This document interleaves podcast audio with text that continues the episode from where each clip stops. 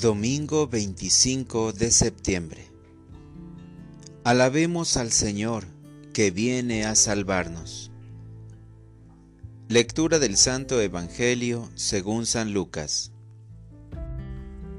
En aquel tiempo Jesús dijo a los fariseos, Había un hombre rico que se vestía de púrpura y telas finas y banqueteaba espléndidamente cada día.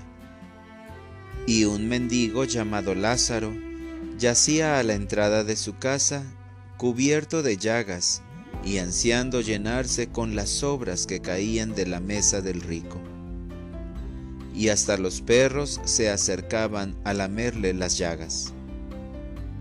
Sucedió pues que murió el mendigo y los ángeles lo llevaron al seno de Abraham. Murió también el rico y lo enterraron.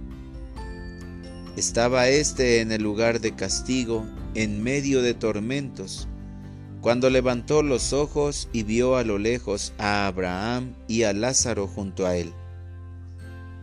Entonces gritó, Padre Abraham, ten piedad de mí. Manda a Lázaro que moje en agua la punta de su dedo y me refresque la lengua, porque me torturan estas llamas.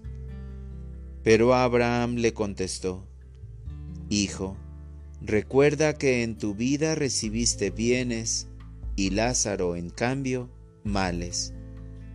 Por eso Él goza ahora de consuelo, mientras que tú sufres tormentos.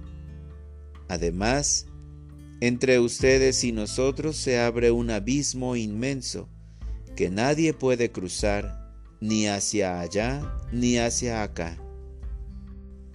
El rico insistió, Te ruego entonces, Padre Abraham, que mandes a Lázaro a mi casa pues me quedan allá cinco hermanos, para que les advierta y no acaben también ellos en este lugar de tormentos.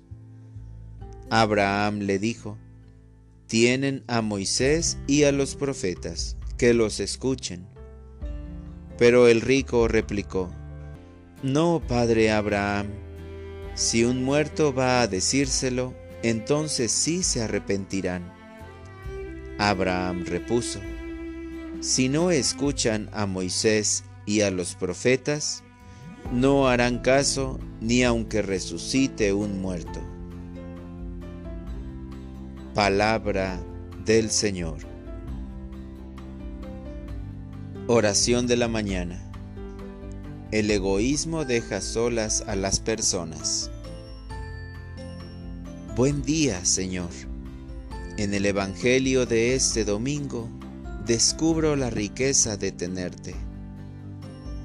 Tú me das un gran ejemplo de ser rico, compartiendo tu palabra y tu cuerpo, pan único y partido para alimento del alma de muchos. Aprendo que también puedo ser y hacer como tú para alcanzar mi felicidad. La parábola del rico Epulón nos enseña a evitar toda clase de deseos insaciables y avaricia, enfermedades que desfiguran al corazón del hombre. Te agradezco, Señor, porque en mi vida me presentas a muchos Lázaros que garantizan mi salvación. El nombre de Lázaro significa ayudado por Dios. De esa forma tú me ayudas. Todo está en lo que le haga a mi prójimo, principalmente el más necesitado. Practicar las obras de misericordia, corporales y espirituales. No quiero ser como el Epulón, incapaz de compartir sus bienes espirituales y materiales con tantos Lázaros en mi camino